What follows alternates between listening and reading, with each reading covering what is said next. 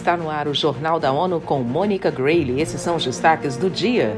ONU abre nova sessão sobre direitos das pessoas com deficiência. OMS começa preparativos para a estação de furacão nas Américas.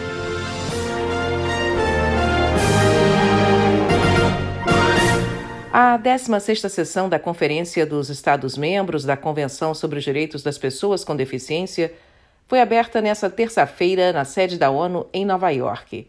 O tema do evento é Harmonização de Políticas e Estratégias Nacionais, Conquistas e Desafios.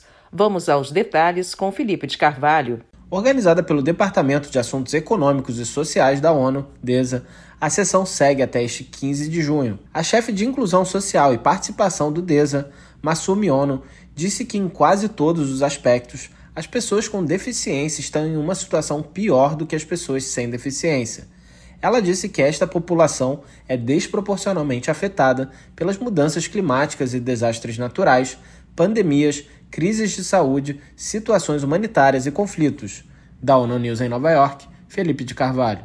Representantes do Brasil, Portugal e outras nações de língua portuguesa devem discursar no evento.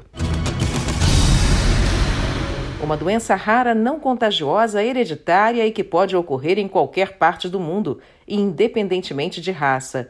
É assim que a ONU define o albinismo, a falta de pigmentação ou melanina no cabelo, na pele e nos olhos e que causa sensibilidade ao sol e a claridade forte. Por isso, quase todas as pessoas que vivem com albinismo têm problemas de visão e são propensas ao câncer de pele. Este ano, o Dia Internacional sobre Conscientização para o Albinismo, marcado todo 13 de junho, tem como lema Inclusão é Força.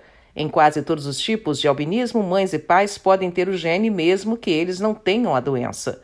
Para a ONU, o importante é incluir a voz de quem vive com a doença na hora de formular políticas.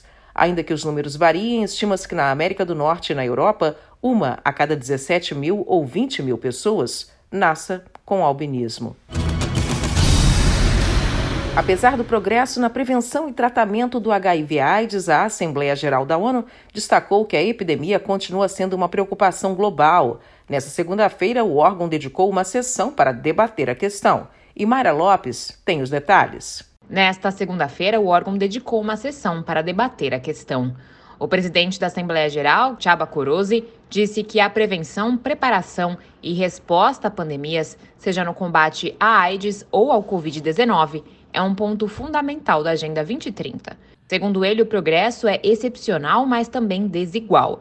Corose lamentou por todas as vidas que foram afetadas ou alteradas pela doença e lembrou que avançar com o combate do vírus faz parte dos Objetivos de Desenvolvimento Sustentável. Da ONU News em Nova York, Mayra Lopes. Para a ONU, embora seja uma conquista notável em apenas 10 anos, mais deve ser feito já que a AIDS continua sendo uma crise global.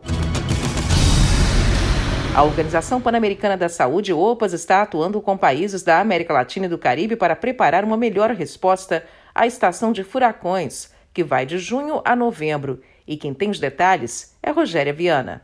Brasil, Colômbia, Equador, Guatemala, Paraguai e Peru já relataram incidentes que têm impacto forte sobre sistemas de saúde, serviços de água, ecossistemas e na economia como um todo. Casos de temperatura extrema, furacões, chuvas, enchentes e deslizamentos de terra representam uma ameaça constante. O Centro para Pesquisa sobre Epidemiologia de Desastres, CERD, informou que esses eventos levam a 57% das chamadas de emergências das Américas, que afetam mais de 175 milhões de pessoas. Da ONU News em Nova York, Rogéria Viana. A OPAS afirma que após a Covid-19, os sistemas de saúde devem se equipar ainda melhor para futuros desafios.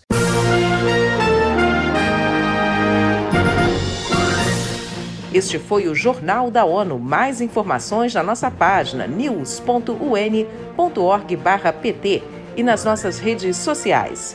Siga a gente no Twitter, arroba ONUNews.